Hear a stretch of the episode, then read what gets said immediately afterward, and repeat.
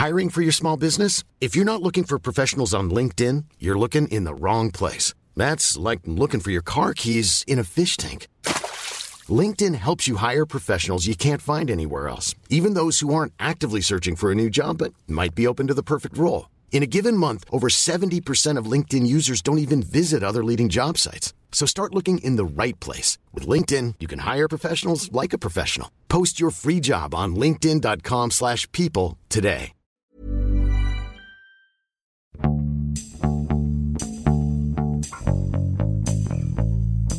欢迎收听《艺术有毒》，我是胡胡。我是 Sammy，我们今天欢迎一个老朋友赵阿蒙。大家好，我是赵阿蒙。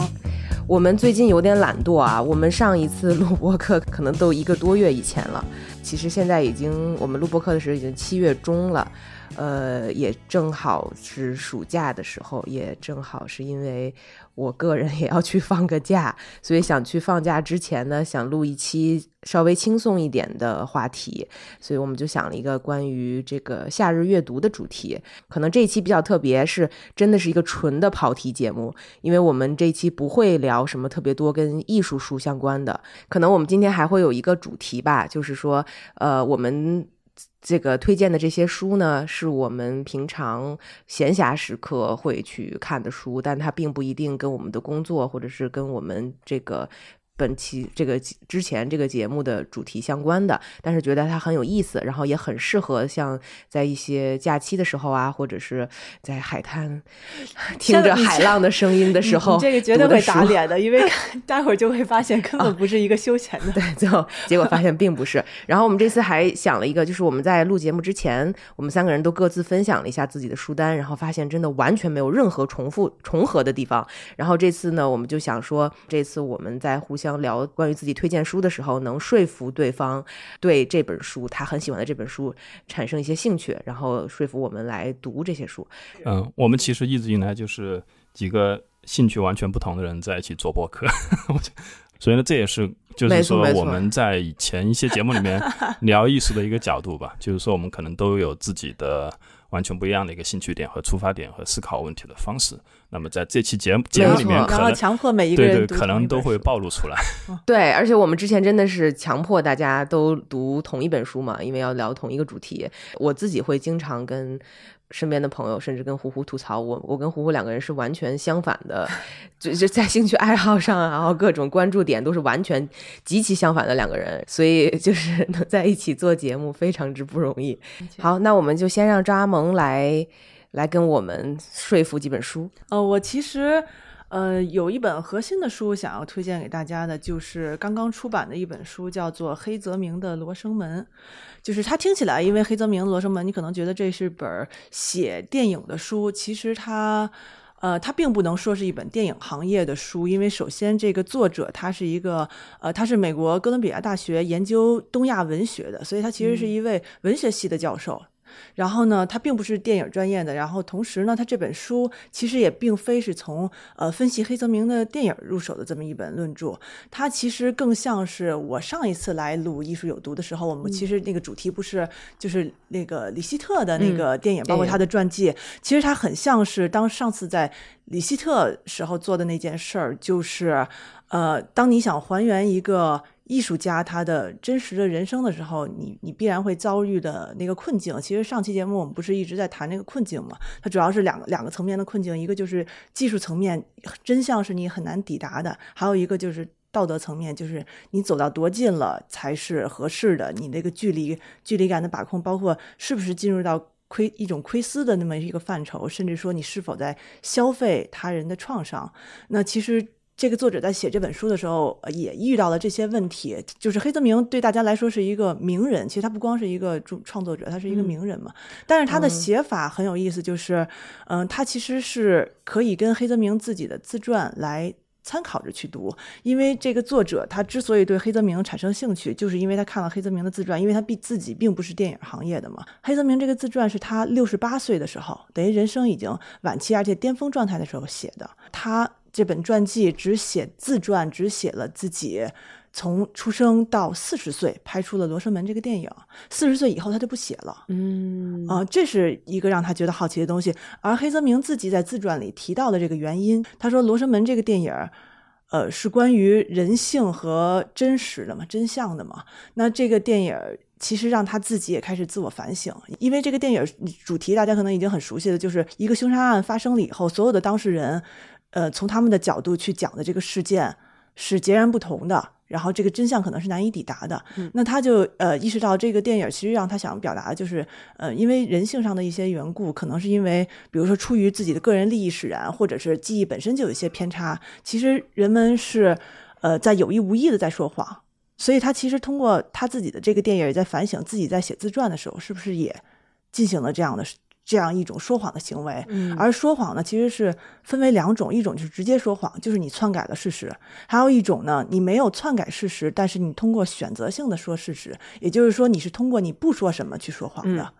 那么这个作者实际上就是从这两方面去分析黑泽明的那本自传《蛤蟆的油》，他说了什么和他没说什么，他。没说什么，是因为他觉得那个不重要，还是他有意的回避了那件事情？然后这个作者查了非常多的史料，呃，做了很多的研究，包括旁人对同一件事的不同的描述，然后再参考着黑泽明这本自传，然后共同想去还原出一个就是真实的黑泽明当时发生的事情。当然，最终他还是会遇到那个困境，但是只是他自己的一个角度。所以就是说，这本书跟他的电影反而。没有那么大关系，电影肯定是有关系的，因为就黑泽明他其实在自己那个自传最后说了一句话，就是为什么我我写的罗生门就不用写了，因为他说一个人在很难谈论自己，但他经常可以借别人的口来谈论自己。罗生门其实是他人生的一个非常大的一个，算是一个转折点，一个是开启了他之后一个非常旺盛的创作期，同时那个作品给他带来了。很多著名的奖项，包括威尼斯金狮奖，好像还得了奥斯卡的外最佳外语片，给他带来的这些荣誉，一定程度上改变了他的职业生涯。所以他说，他之后的之后，我是黑泽明是一个什么样的人？你去看我的电影。从我电影里面的人物身上，你就能看到我是一个什么人了，所以就不需要看我写什么。所以他的作品其实也是一个这个作者在写作的时候绕不开的东西。所以就说哦，那这个有点有点说服我。我我本身是很很不喜欢看，又是很不喜欢看跟电影相关、讲述电影，就是看这个名字，我以为这是一个分析分析电影，对对对，分析电影的这么一个，他也是分析的，对，但他其实分析的是黑泽明，包括他谈到了很多，因为。这个这个作者他自己的专业是东亚文学嘛，所以他对芥川龙之介这些都是非常熟悉，所以他其实也分析了很多黑泽明创作时代的背景，包括黑泽明文学对他的影响，包括当时的一些时代变化对他的影响。他从文学的角度去分析黑泽明如何处理他的人物，嗯，其实这个一定程度上也是成立的，因为黑泽明虽然他无疑是一个视觉。导向导向的一个导演创作者，但是他自己的职业生涯是从写剧本开始的，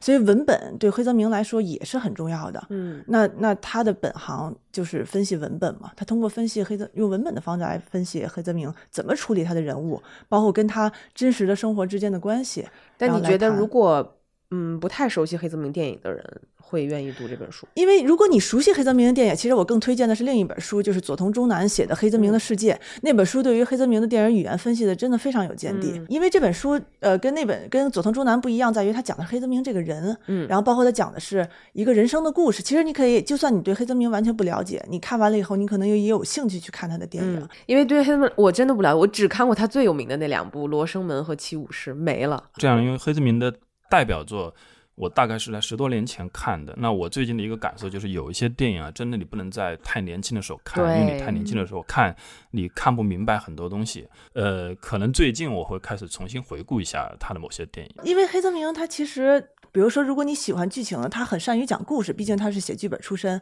你从故事的角度其实可以欣赏他的电影，同时他视觉方面有很多独创的地方，你从视觉的角度也可以去欣赏他的。然后你要是比如说。像你说的，你不再年轻了，你经历一些事情。其实他的作品里也有一些很微妙的、不那么理性的东西，就是跟叙事无关那种所谓的我们现在呃谈当代的作品或者谈谈谈谈这些作品的时候会遇到的东西，在他的作品里也会时不时的闪现。所以其实什么样的人都可以在他的作品里找到很有意思的东西。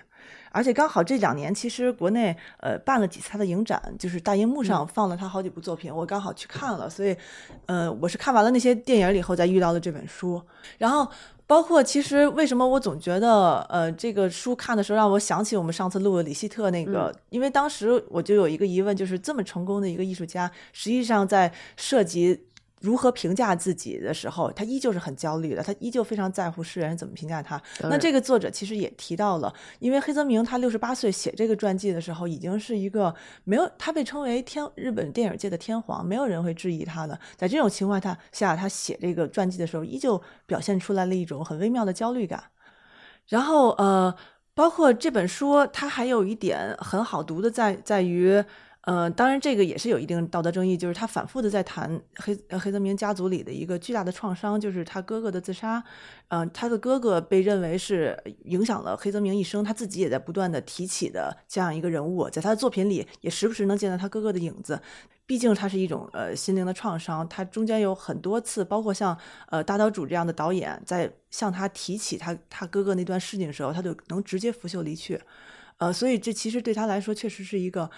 你你很难去谈，但你又不得不谈的东西是，而且这种东西的话，肯定他自己不会说嘛，在自自己自传里，他既然已经是他自己自传是一个很微妙的提的方式，所以其实这里面呃提到了很多关于他哥哥的自杀的，呃黑泽明是怎么说的，身边的人是怎么反应的，但当时的报纸上是怎么说的，包括他甚至提到了，就是日文其实自杀里面有两个不同的词，一种一种叫自尽，就是你自己结束自己的生命。一种呢叫心中，就是其实心中这个词在在日本里基本上是殉情的意思，嗯，就是你究竟是呃自己了断自己，还是说我因为一个什么什么事情献出我的生命殉殉情？所以它是不同的这个这种微妙的东西，在这本书里都有提及，就是它其实反映了人们如何去看待这一场自杀的事件。好，那胡胡，你被说服了吗？你觉得你会愿意去看这本书吗？就我，我看到黑泽明三个字，我就被说服了。哦，真的？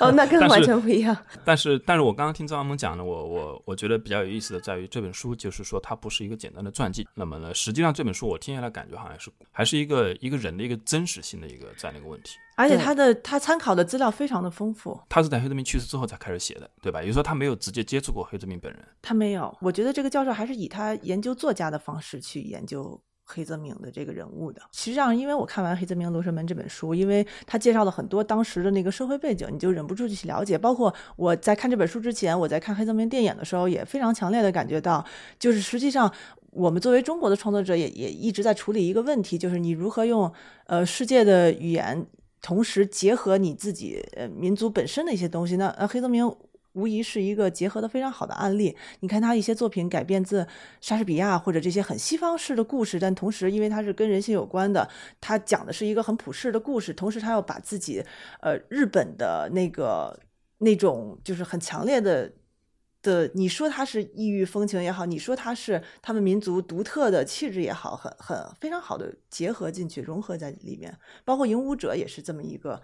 一个作品，然后所以其实就让我好奇去了解，就是日本当时社会状况，包括日本当时创作者面临的一些问题。因为这本书也也提到了，其实黑泽明在创作的时候，他五零年创作《罗生门》，呃，是一个审查非常严厉的时机，因为当时是日本战败了，美国占领日本，美国对日本有大概六年多的一个占领期，在这个占领期里，其实执行的是非常严格的控制，不仅呃，麦克阿瑟当时在日本就相当于另一位真正的。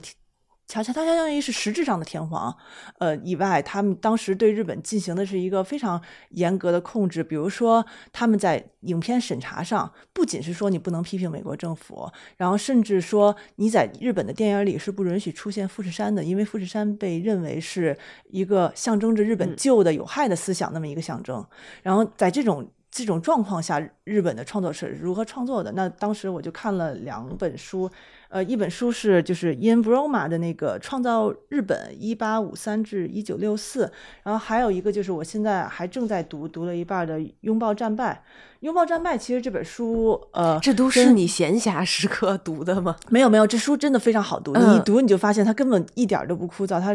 比如说《拥抱战败》，它是得了当时那个普利策的非虚构那个作品奖的。它其实写作的技巧是非常出色的。蛮早的一本书，对吧？我记得。我怎么觉得有他九九九年九九年出来？九九年还不早。啊，拥抱战 败看的是佐藤忠雄，好像是六十年代啊。对对对对对，它是简体版，它是三联出版社出的。然后这本书里边，因为我我手里有有一个繁体版，太厚了。然后因为繁体竖排嘛，所以我我看的那个感受跟你不太一样，就是因为太厚了，它有一本。一般书的那个三倍以上的那个，这可能是它是它从厚度上给你一种压力，但但其实它的写作技巧上真的非常的出色。对对，就是黑泽明《罗生门》这本作者里就提到了日本的那个黑市的现象嘛，黑市和左翼文化这都是当时很重要的，呃，就是反映日本社会现实的时候，就是因为日本在战败了以后，它其实整个社会处于一个完全崩溃的状态。是，所以维持经济秩序的其实是黑市。嗯，然后呢，当时这个《拥抱战败》的作者就提到了一个很有意思的角度，就是当时日本的小孩儿，因为他说孩童的游戏在不像现在啊，现在消费主义很发达了，就是大家都在玩同一套东西。但在当年没有那么那个消费主义的大举入侵的时候，其实孩童自己发明的游戏是特别能反映当时社会的现实，因为孩童就是模仿成年人，所以当时孩子们流行的三个游戏，就是第一个就是黑市游戏。然后你就想小孩去模仿当时，就你就知道这种黑市的交易在其实是完全的进入到每个普通人的家庭生活中。还有一个就是妓女游戏，他们叫潘潘游戏，因为当时面向美国大兵的日本妓女被称为潘潘 girl，然后就是这种妓女游戏，就是你想象孩童在模仿妓女在街边站街招揽那些美国大兵。然后呢，还有一种呢就叫。民主游戏，他就模仿左翼的运动的斗士上街去，所以其实是非常有意思的，能够反映出当时日本社会到底什么样状况。所以我觉得他其实是，呃，一定程度上帮你理解日本是如何从一个疯狂的军国。军国主义变成一个完全被击溃的这么一个社会的基本的功能完全已经失失调的，然后包然后他们有美国人，美国人当时对日本社会的操控是完全用我的东西去覆盖你的东西，甚至连日本的新宪法都是美国人来制定的。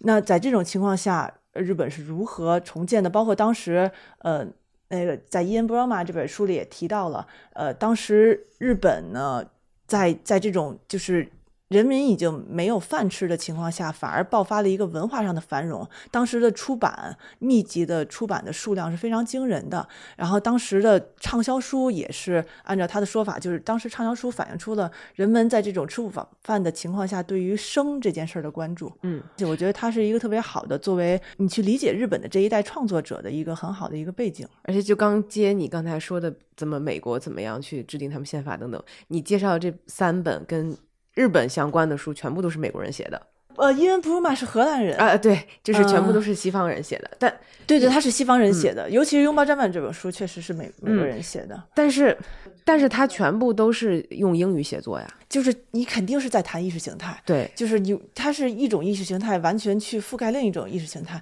所以，为什么我认为我接下来要推荐这本虚构这本小说是跟这个完全有关的？嗯，就是菲利普·迪克的《高堡奇人》。然后他可能前一阵儿比较有名，是因为他被翻拍成了一个电视剧。但那个电视这个这本小说确实一个很惊人的设定。我其实很简单的一说，因为我们现实生活是德国战败了，日本战败了，它的设定就是如果德国是战胜国，日本是战胜国，这个世界的一个秩序。秩序。然后他他设定的就是美国在二战中战败了，然后日本和德国分治美国。嗯那么在德剧区的美国是什么样的？日剧区的美国什么样的？比如说刚才我说《拥抱战败》里边，你能看到，就它里面提到了一个很有意思的现象，就是两个战败国对于美国人来说是非常不一样的。因为德国它还是文明，是他们自己西方文明自己出了一点小错，但日本不一样，日本对他们来说是一个充满了异域风情的，好像原始的异教徒一样的。所以他们当美国进入日本去管管理日本的时候，他带着一种。西方文明的那种傲慢，嗯，就是我是把我的文明带给你这个未开化的民族了，你要全盘接受我这一切。那么在菲利普·迪克这本小说里，他谈的就是日本是战胜了，所以日本文化变成强势了。他去描写美国人，尤其是美国商人如何去附庸日本那种文化，他们如何去学习使用筷子，然后学习使用日本那些礼仪，然后包括他们如何去取悦呃日本人。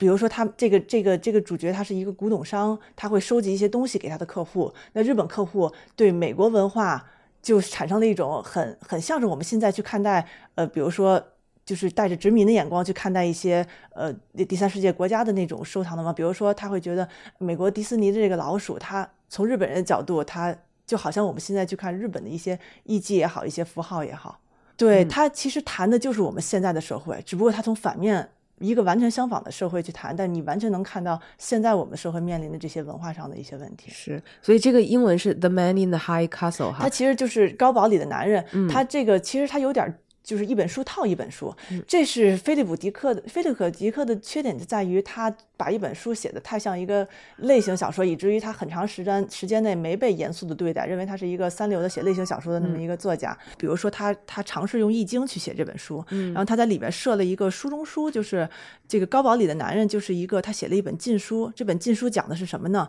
这本禁书讲的就是如果这个世界，呃，是德国和日本战败了。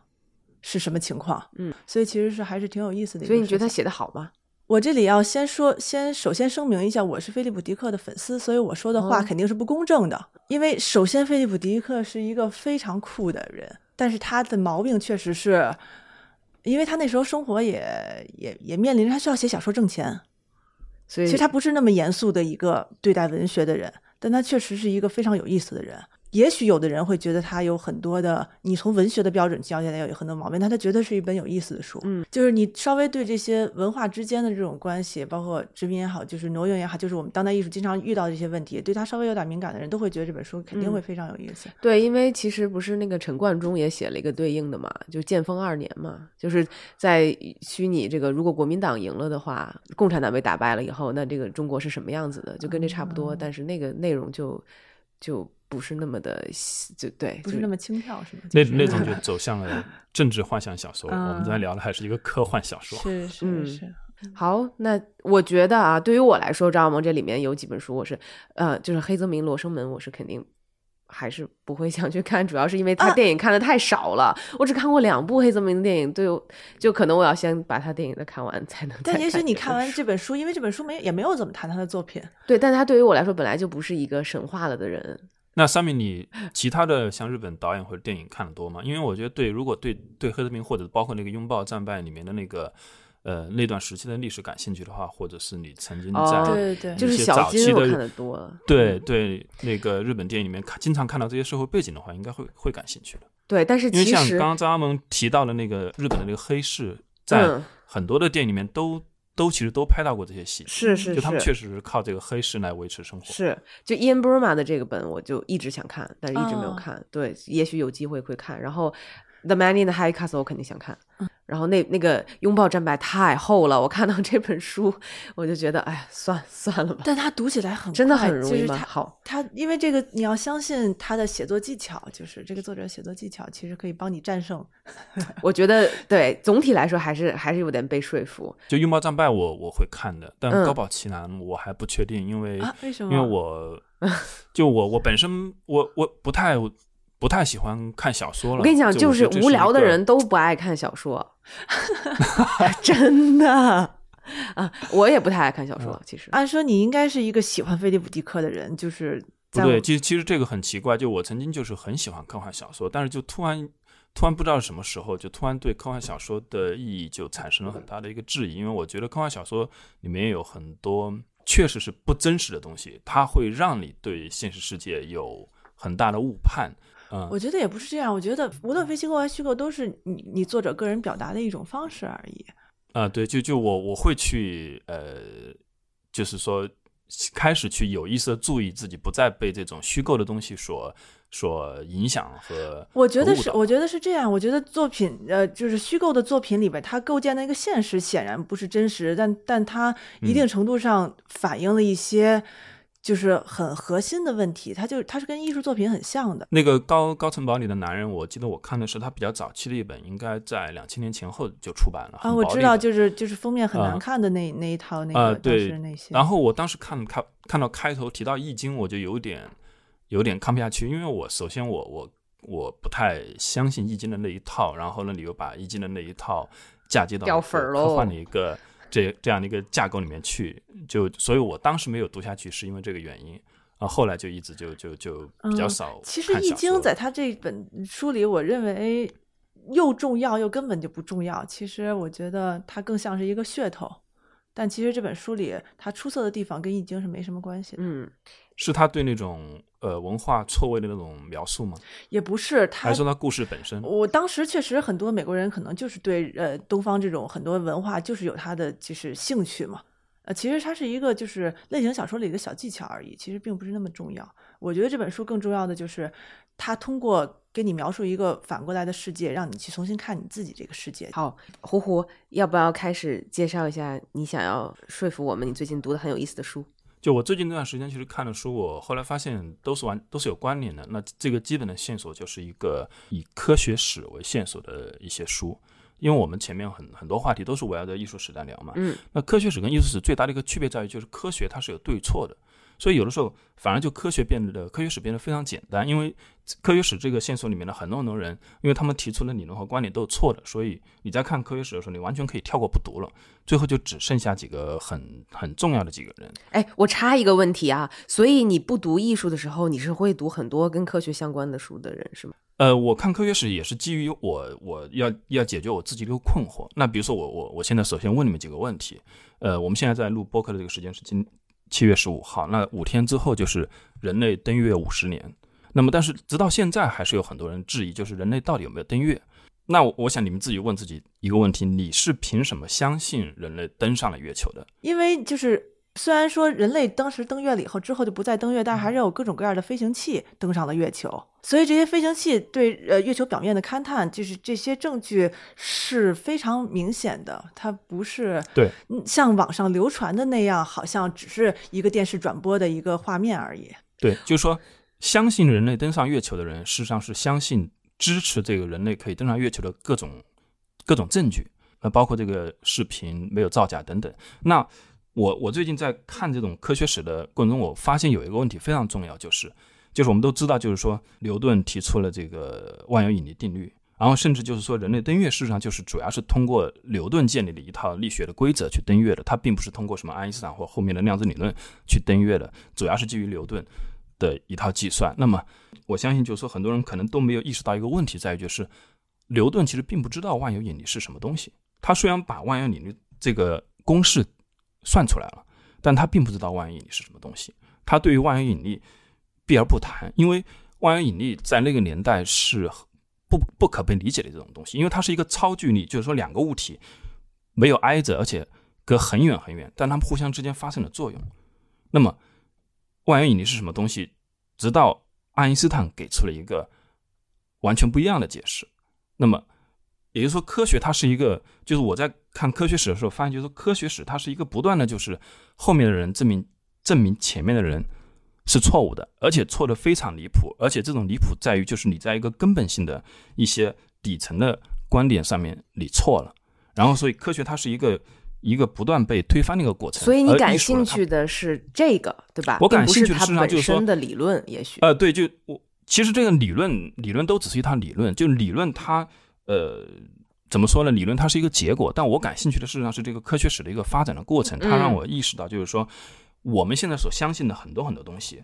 是你你是凭什么相信它，或者说你你怎么去认识你所生活的这么一个呃现实？甚至就是说，很多人可能都不一定去关心。你根本就不应该看科学史啊！我觉得你应该看哲学史啊，对不对？你说的这很多都是哲学层面的问题。我我没有，我们我还没有。那个看过一个很完整的哲学史，但是因为科学史，它它让我相信，就是说它的整个就是一个过程，它还是能建立在一些你能抓住的东西上面。但哲学史有的时候它会走向，就是说你你不能被证明。就像这个，我我现在在要介绍这本书里面，他给了我几个很重要的观念。这本书叫做《世界观》，那是一个美国的一个大学教授，叫做理查德·德维特写的。那他这里面就提到有一个观点，当然这个观点不是他的观点，还有个副标题在于就是说，呃，副标题事实上中文的副标题有点夸张，叫做“现代人必须要懂得科学哲学和科学史”。嗯，呃，英文的原原来的副标题没有那么夸张，就很朴素的一个标题。那么在这本书里面，就是有一些观念，就是说他让我觉得更可信。就比如说有这样的一种观念，他认为就是可以被越容易被证伪的理论，越接近于正确，而越不能被证伪的一个理论，就很可能是有问题的。那他这里面就举了例子，就像那个牛顿的这个理论、爱因斯坦的理论，就是说，它都是一旦你在某个方向上你找出了一个反证，整个理论就会崩溃。那么越是这样的理论，就是你越经过了很长时间的验证，你越没有找到这样的一个反例，那么说明这个是正确的。但是你越找不出那个反例来的理论，就比如说他这里面举的例例子就是弗洛伊德的这个什么梦的解析，因为你没有办法证明它是错误的，所以这样的理论是非常可疑的。就像你刚刚提到，像这个哲学史，就是说，呃，其实，在早期在亚里士多德那里面，哲学跟科学是是一起的，它没有一个严格的一个一个区分，他们都是都属于真理。那么，呃，所谓真理，就是他们相信这个世界就是这个样子的。但是我们其实发展到现在，就是尤其是从爱因斯坦到后来的量子理论，就是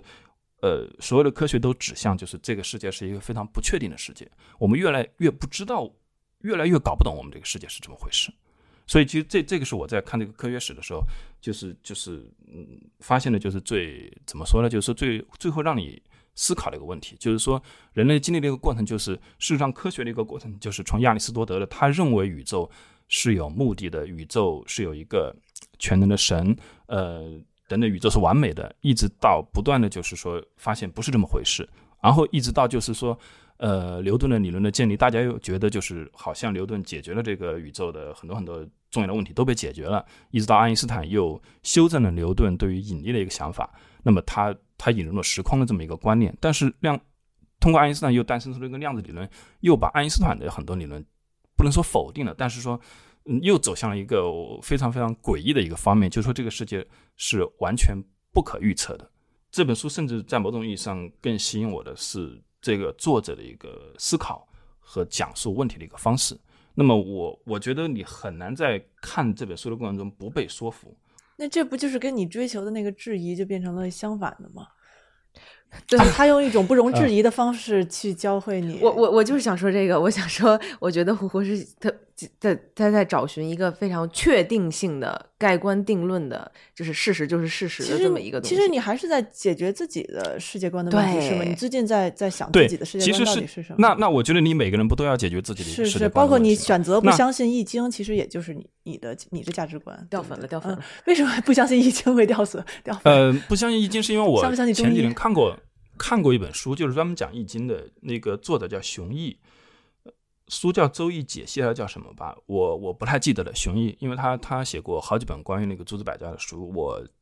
当时看的第一本就是《易经》。那那本书看完之后，其实，呃，你我觉得基本上他说说清楚了为什么《易经》是不那么靠谱的。那么，那我们现在就不用过多的讨论《易经》了。我觉得就是这本叫《世界观》的这本书，首先这个作者他提出了一个。观点就是，就你怎么去理解世界观。那么我们我们每个人的头脑里面有非常多的观念，但是呢，我们以前呃听到经常听到一种说法，说知识是一是一张网。那么一旦你的头脑里面出现了越来越多的知识点，你把它连成网，让它变成了一个体系。但这个作者他对于这个世界观或者你头脑里观念的描述，他是觉得就是它更像是一个拼图，一个。坚实的一个世界观的基础，就是说它必须是有一个核心的观念，然后有一些其他的其他的观念，一个一个像拼图一样把它拼在一起。所以，为什么亚里士多德的那个世界观，他从公元前差不多三世纪一直到十七世纪，接近就是前后两千年的时间，就占据了整个西方世界的一个主角。即便他在基本上被证明在绝大部分观点上是错误的，但他为什么能够呃在那么长的时间里面被人所相信，就是因为。他他作为一个观念的拼图，它可以，呃，每一块观念之间它可以拼合在一起。我们其实现在所处的世界，事实上不是一个类似于亚里士多德，或者是从牛顿一直到呃差不多二十世纪初期那一段时间，就是呃大家觉得我们对于世界越来越了解的这么一个阶段。事实上，我们呃所处的这么一个现在这个阶段是失去了确定性。这个世界观这本书里面，它告诉你很多你反直觉的东西。才是对的。你直觉、经验上的那些东西，其实都是错的。比如说，有一条线索，亚里士多德的世界观，或者是牛顿的世界观，或者是爱因斯坦的这个世界观里面，其实都存在着一些绝对的东西。那这些绝对的东西，一个一个先后都证明就是有问题的。那曾经就是说，在在亚里士多德的那个世界观里面，当然，比如说地球是宇宙的中心，那么那个呃很多公理和定理存在着绝对的真理。那么在于牛顿的这个世界观里面呢，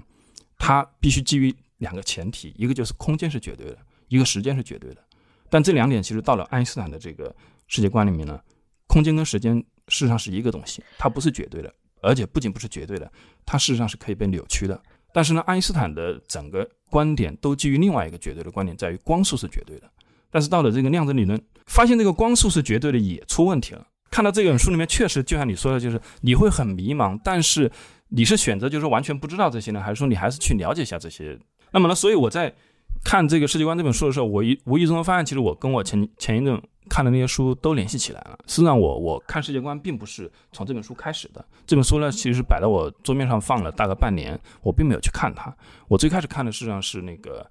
呃《牛顿传》这本书。嗯。那么《牛顿传》呢，因为我我个人比较喜欢看传记，因为我觉得。嗯，对，再插一句，但是传记不是更容易春秋笔法？传记是一个，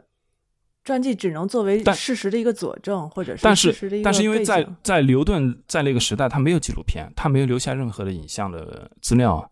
那传记谁写的？牛顿传这本书叫，它也有一个副标题叫做《最后的炼金术士》。那这个标题比较吸引力，作者叫迈克尔怀特。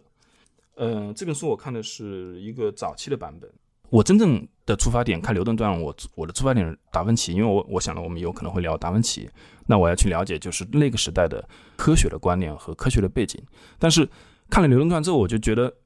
哦，原来牛顿跟我们想象中的这种你在物理课本上或者是历史上看到那个牛顿完全不一样。呃，就像我前面提到的，牛顿虽然计算出了这个万有引力，那他最大的成就是通过用一种数学的方式，甚至就是自创了微积分来解释了宇宙的运行规则。但是，第一，他做这个事情的目的，事实上在那个年代，他事实上是他觉得那个时候的宇宙就像就像是一个钟表一样，是一个机械宇宙。这个钟表就像一个谜题一样，有人就肩负着解答这个谜题的一个任务。那么，牛顿就认为他是被上帝选中的人，因为他是相信上帝的，他觉得。他就是来解开这个谜题的，他去把这些规则发现出来，不是为了什么人类的科学成就，去推动什么，呃，什么工业革命的，不是这些。然后，所以这这也解释为什么他的很多发现迟迟不去出版它，因为那个时候的科学更多的是一个关于真理。当然，这本书还有一半的篇幅是关于他的炼金术的，他一一半的精力是放在炼金术这么一个现在看来极度不靠谱的这么一个一个一个事业上面的。就是你能更多的去理解每一个人在他身处的那个时代的一个非常大的一个局限，有的时候就想到这里，就觉得就是就有就有很强的一个无力感。但我是觉得你让你让听众产生一个想要就是不断的自我反思、自呃自我质疑的想法，是不需要通过去看这样一本书的。这也是我的一个，就我最近这个这个阶段的一个阅读兴趣吧。可能我在十年前不会看这些，那从这个。牛顿传出发，后来发现就是我们我没有看专门的爱因斯坦传，但是你会发现就是爱因斯坦的这个相对论，它在某种程度上去弥补了牛顿对于引力的解释。但事实上，很快其实爱因斯坦比牛顿的这个理论崩溃的更快。就是说，很快这个量子理论提出来之后，爱因斯坦后半辈子其实就在在在跟这个量子理论对抗，他坚决不承认量子理论是一个完善的理论，他认为量子理论一定出了问题。在我们认为可能是二十世纪最聪明的人。然后到目前为止，更多的科学实验和数据是证明了量子理论的一个正确性。就你刚才说过，就是首先我也知道胡胡特别喜欢看传记的，然后我之前也跟胡胡提过，我是非常非常不喜欢，甚至是反感看传记这件事情，因为在我看来，就是说传记跟小说都没有区别。得，我刚才这本推荐的就是传记。罗生门 就是黑泽明的罗生门，对，就是就我我为什么这么说呢？就是当然这说的特别特别夸张夸大啊，但是在我看来，很多人的传记其实都有点言，就是言过其实或者是怎么样。就比如说，呃，尤其是像像像别人撰写的。某一个人的传记不是他自己说的啊，就夸张的成分可能会更大。比如说像我们知道艺术史上最早的那个 Vasari 写的那个、那个、那个艺术家传记，那是我们历史能追溯到最早的写文艺复兴时期艺术家的这种传记故事的作者。那他写的那些东西，现在的人看来，其实都只能把它当成是一个小说在看的。其实它里面写到很多，你只能把它称为是艺术家意识，甚至是神话。然后我甚至觉得，现在市面上找到的很多别人写的某些名人的这种传记，都是就是添油加醋的很多东西之后出来的这个东西，让它更加有戏剧感，更加有艺术感。但是他又给了一个传记的那个影子，就是好像它是一个基于现实写的东西。所以我个人就是特别不爱 看这些东西。但是我又觉得这跟胡胡想要去找的这种，但是你要了解。对对，你要了解一个人，你只能看他的传记。而且我的选择一般就是你去选，就是他的传记里面就是最好的那一一一两本嘛。就看你好的标准是什么了。你是从写作的角度，那一个作者写作的技巧越高超，他的传记就离真实性越远。其实牛顿的传记非常多，因为他在同时代其实就就已经有传记了，因为他在那个时代就已经是名气非常大的人了，因为他是被以国葬的礼仪去去去下葬。那你选的这本当时是为什么？么选这这个版本的传记呢？这本因为第一，我看到网上的评价非常好，呃，而且这本书绝版了，很难买到，二手书 市的价格还挺高的。你知道那个爱因斯坦最有名的那个传记就是乔布斯那个传的作者吧？就乔布斯是因为他看了爱因斯坦传才找这个作者来给自己写传记，结果结果想不到他非常不满意。主要我看的是，因为牛顿离我们这个时代更遥远嘛，所以我们对他的想象。可能偏差就更大，因为最起码你知道爱因斯坦长什么样子，但牛顿长什么样子可能你都不知道，你只能凭几幅油画来判断牛牛顿的长相。因为我我觉得从写作的角度，这本书也很好看，你可以去找到就是或者说基本上找到牛顿为什么一辈子独居或者没有结婚的这样的一个答案吧。对，他就知道怎么勾我，就是用八卦的角度来 勾我，会看了。我不知道赵阿蒙有被他说服吗？我觉得我对世界观应该这本书，可能我至少会拿起来翻一下，然后做一个自己的判断。嗯，然后但是传记的话，我觉得，呃，了解一个科学家传记肯定不是我入手的方法。但是呢，世界观这本书呢，我我还是强烈推荐的。嗯，那对于很多物理的理论呢，如果你需要在视觉层面有更多的了解，就比如说弯曲的时空是怎么回事，那就看一下就是 PBS 出过的一个纪录片，叫做《宇宙的结构》还有《宇宙的构造》吧。那里面有大量的非常形象的图像，可以让你获得一种这种更。呃，直观的一个感受。对，就接着胡胡刚才说的那些哈，啊，我就想说一下传记，就是我要你们呃，其实推荐的几本书都有一些关系可以串联起来，但我要推荐的书好像各自都没有什么关系。但是接着胡胡刚才说的那些牛顿传、爱因斯坦传的这个话题，我要推荐的这本书是我最不喜欢的传记体，但是我觉得它非常有意思，它叫做《郭鹤年自传》。可能中国的观听众就反正哎，就是。大家都对郭鹤年这个名字不是那么的熟悉，除非你真的是在对，除非是商业记者，对对对，除非你商业记者可能比较熟悉。郭鹤年是谁呢？他是马来西亚首富。然后亚洲糖王就是有这个亚洲糖王这个这个称号，然后他做很多很多不同的生意，当然最开始是做糖这个生意，在马来西亚致富的，然后后来又做了粮油生意，又做面粉生意、房地产生意、酒店生意等等等等。但其实他跟他作为一个马来西亚华侨，呃，他的爸妈都是来自于福建的，呃，这么一个华侨的身份呢，他其实跟中国有很多的这种贸易往来，很多的关系，对于中国。尤其是北京来说，这个经济发展是息息相关的，特别重要的一个人。然后我之所以读这本书，首先我要强调，我非常讨厌就是传记体嘛。这本书呢，首先是他自己口述的，然后别人来写的，所以就是里面的真实性，我觉得是是是比较比较加分的。然后第二就是，你这个刚好就是刚才就是黑泽明罗生门这个作者质疑的，就是一个人在写传记的时候，包括黑泽明自己也在说。我一个人在写自己的时候是不可能，没错，如实的。很多人其实他并不一定说，我读一个什么东西，看一个什么东西，理解理解一个什么东西，一定要追求真实。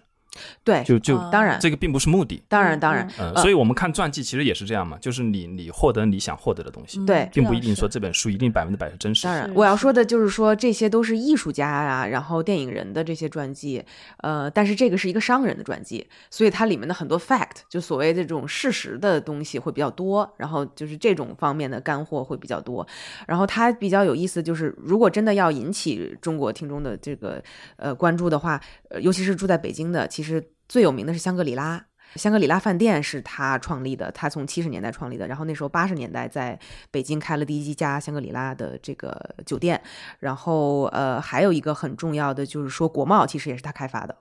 啊，就是北京的国贸这个商城是他开发的，嘉里中心是他开发的，嘉里物流是他是他的，就这些就跟我们可能现在比较息息相关的，平常会经过的这种黄金地段，都是呃，他应该都是算是他是奠基人吧。就对于这些，嗯，对于北京很有意义的这些商业地标。然后除此之外呢，这里面其实讲了他从小到大，就听起来是一个很无聊的东西啊，就是他从小到大是他的。经历啊，然后他跟他家里人的关系啊，等等，他怎么开始的这个这个商业社会的这些交易也好，等等等等，我最感兴趣的是，它里面讲到了很多他怎么跟中国人做生意，然后他怎么去帮助中国人。那时候在这个中国，呃，很困难的六七十年代的时候，帮中国去在外面换外汇啊，然后帮国包括做这种粮油的生意啊，给中国内地供货啊等等。就这些，我觉得是我们平常可能会看不到的，所以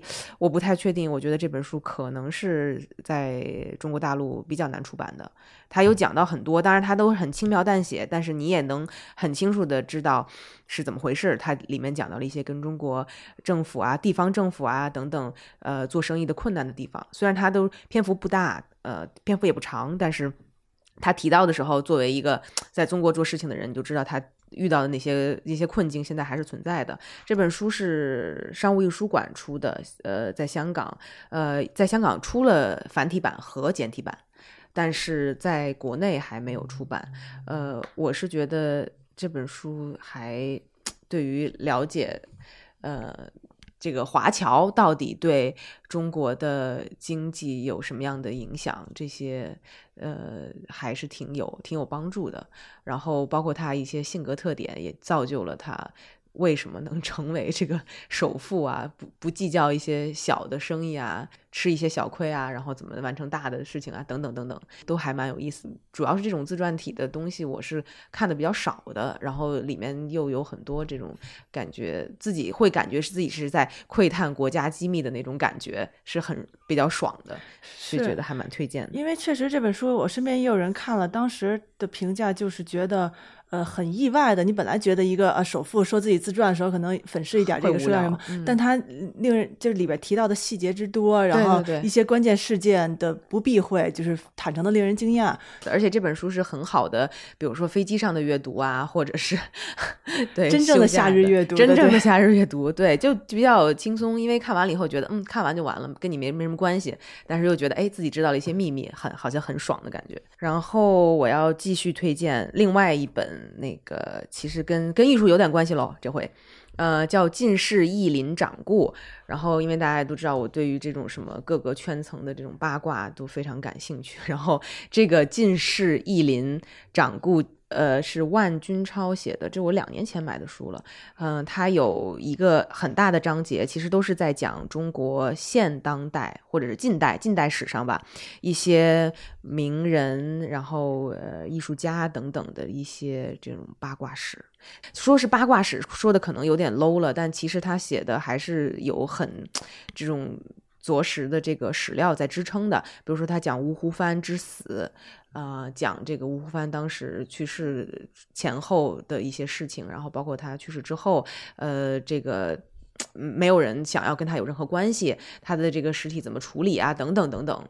嗯，就看了还蛮心酸的，但是就觉得这种事情之前你是不会从任何渠道知道的，然后包括张大千的爱情故事。等等等等，这样好像说起来又变成了八卦，但觉得这个这个还挺有意思的。然后包括什么五十年代在香港，这个政府怎么去秘密购买一些古书画？那这个作者是他是什么身份？从什么立场来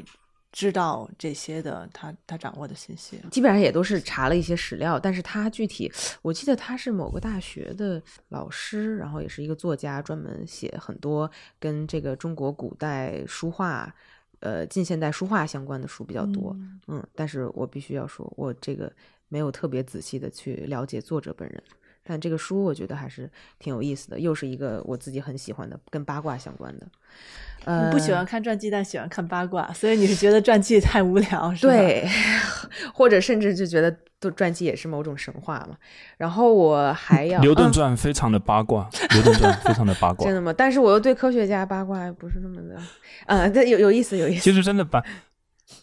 把那个科学史理解成就是不断的这种一个一个牛人互相 PK 的这么一个。决斗的一个历史，其实你就觉得非常有意思，阅读起来一点都不困难。好了，好了，几乎就没有没有什么说服了，说服了，说服了。对，已经说好，我就最后赶紧啊，最后再推荐一本书，就是在那个巴塞尔书展艺术书展买的一本书，但是它是英文的啊，叫《Decoding Dictatorial Status》，就是呃，翻译成中文应该是解密嗯，独独裁者雕像的这么一本书，然后他是一个韩国的居住在荷兰的韩国平面设计师，算是编撰的这么一本书吧。因为它里面有很多图像的这个研究是这个设计师来的，然后他还请了十几个作者，写了一些就是全球各个曾经有过这种集权统治、独裁者的有有过这种独裁者雕塑在这个城市当中的这些国家的一些历史故事，特别有意思。就比如说啊，举。举个例，他可能半本书都是以图像解析为主，他其实就是在全球，呃，搜索了很多就是独裁者雕像的这种手势啊、姿态啊的这种图像，然后把它们集结在一起，就发现了很多惊人的相似之处啊，包括他们手指的这个指向是什么样子的呀？他们指向又意味着什么？他们的这个手指往上指、往下指，然后包括他们最常用的，比如说是呃食指伸出往前指向未来的那种方式啊，等等，都代表了很多。多，嗯，就是里面有很多，again 用这个心理学或者精神分析法能能看出来的一些这个呃政治意味吧。所以这个是很轻松的，很适合夏日阅读，因为它半本书都是图像，全部都是他收集的这个这种独裁者雕塑的一些细节，然后包括这些人的腿的姿势啊，然后他的上半身的姿势，他面部的表情啊，就基本上是是以面无表情为一个基准的。然后，所以它里面分析了很多斯大林的呃雕塑啊等等。呃，我再分享一个，就是我希望能抓住咱们两位家，咱们两位主播的这个。点啊，就是这里面集结了十几篇文章嘛，他这个几篇文章讲到，呃，全世界各地，就包括。东德，包括南非，呃，包括亚洲的一些国家，北韩等等的这些雕塑，呃，讲了他们当地的历史。但是他的第一篇文章，我觉得选的还蛮好的，叫做《斯大林的耳朵》。其实讲的就是说，在现在的柏林，但是那个部分是属于东德的，有一个非常大的一个四点八米高的这个斯大林雕塑啊，铜的铜的雕像。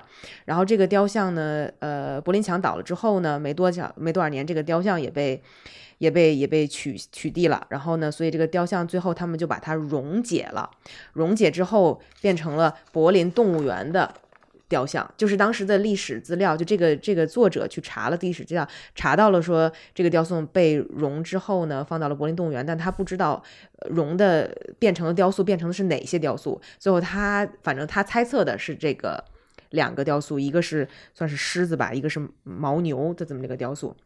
他就就分析了，就是哎，你想也那个四点八米的这个斯大林雕塑，最后变成了几个很可爱的，也不也不算可爱的，在动物园的这个人畜无害的这么一个铜像啊，很有意思。然后他更有意思的就是说，他还分享了一个故事，就是当时来负责呃溶溶解这个雕塑的这个工人。其实做了一件事情，就是他把这个雕塑的耳朵给割下来了。其实这个在很多地方都还挺常见的，因为他耳朵比较好，比较好分解嘛。他把他的耳朵和胡子当时给给。给呃自己偷偷的带回家了，然后呢，一直到了可能是二零零几年的时候，这个这个人的这个工人的他他工人在九几年已经去世了，然后他的儿子把这个这个耳朵给拿出来了，想要捐给当时这个雕塑所在的这个广场旁边的一个 cafe，因为那个 cafe 要做一个永久性的展览，就是记录这段这个广场的历史的这么一个。一个展览，然后呢，这个工人的儿子就把这个拿出来捐了，然后这个，所以这个耳朵呢就变成了那个展览的一部分，很重要的一部分，因为它是。原作嘛，但是呢，这个展览的第一天当天，这个耳朵就被偷走了。但是他们在偷走之前呢，他们其实把这个耳朵已经附了一个膜，就做了一个模型出来。所以之后所有展览的这个耳朵全部都是那个副本，全部都是那个什么。然后呃，但有意思的就是说，这个咖啡后来就做了很多这个耳朵的衍生品，钥匙链儿，然后小的毛绒的东西，然后变成了这个咖啡的一个